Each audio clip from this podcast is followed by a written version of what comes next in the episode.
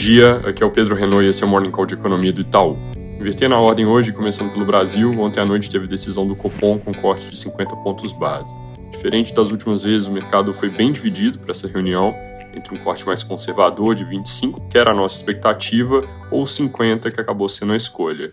Nos últimos dias, a visão dominante implícita nos preços era corte de 50, mas ontem a coisa até tinha invertido e 25 estava mais provável olhando para o fechamento das opções, então realmente muita gente foi surpreendida.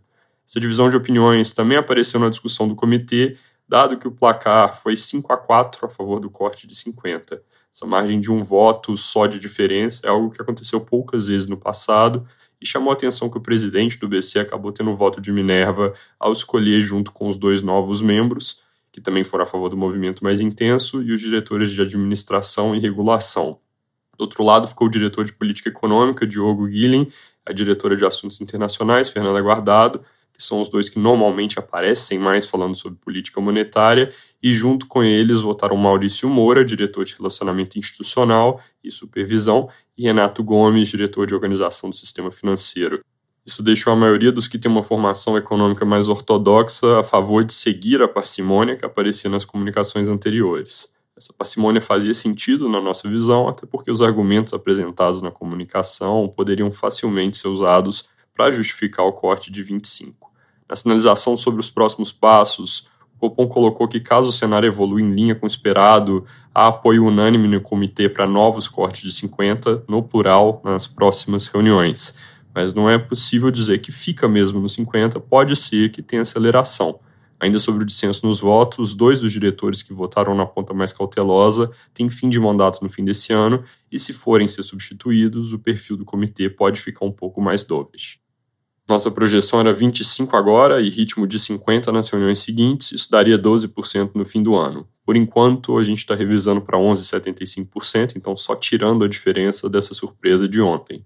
Mas o risco é para baixo, dado que se a coisa desviar da tal unanimidade por ritmo de 50, esse desvio deve ser para um ritmo mais intenso.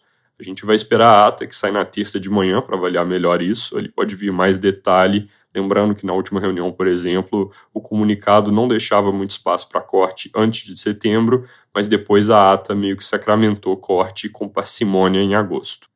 Sobre esse ponto que eu mencionei do ritmo de 50 poder virar mais, o mercado certamente vai flertar com cortes mais intensos, um ciclo mais rápido.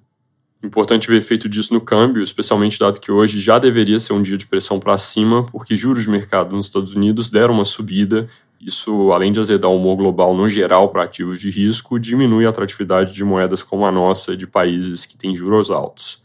O motivo desse movimento de juros no mercado americano não é tanto leitura sobre o FOMC, o que mexeu mais foram os juros longos com preocupação sobre a questão fiscal.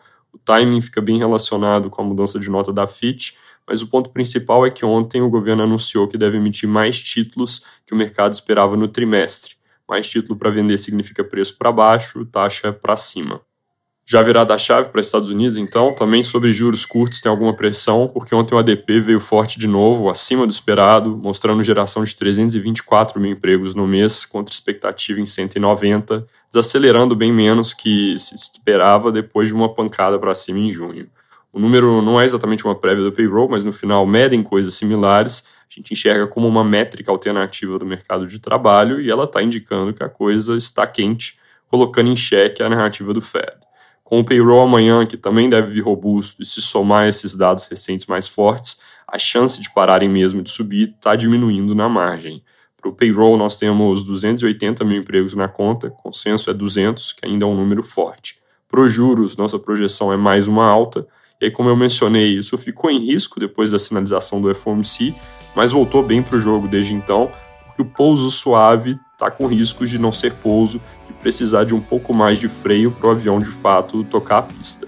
Hoje tem dados de seguro-desemprego que devem contribuir nessa direção, também sai SM de serviços que deve cair bem pouco, em nível ainda forte, e tem dados de custo do trabalho e produtividade importante monitorar. É isso por hoje, bom dia!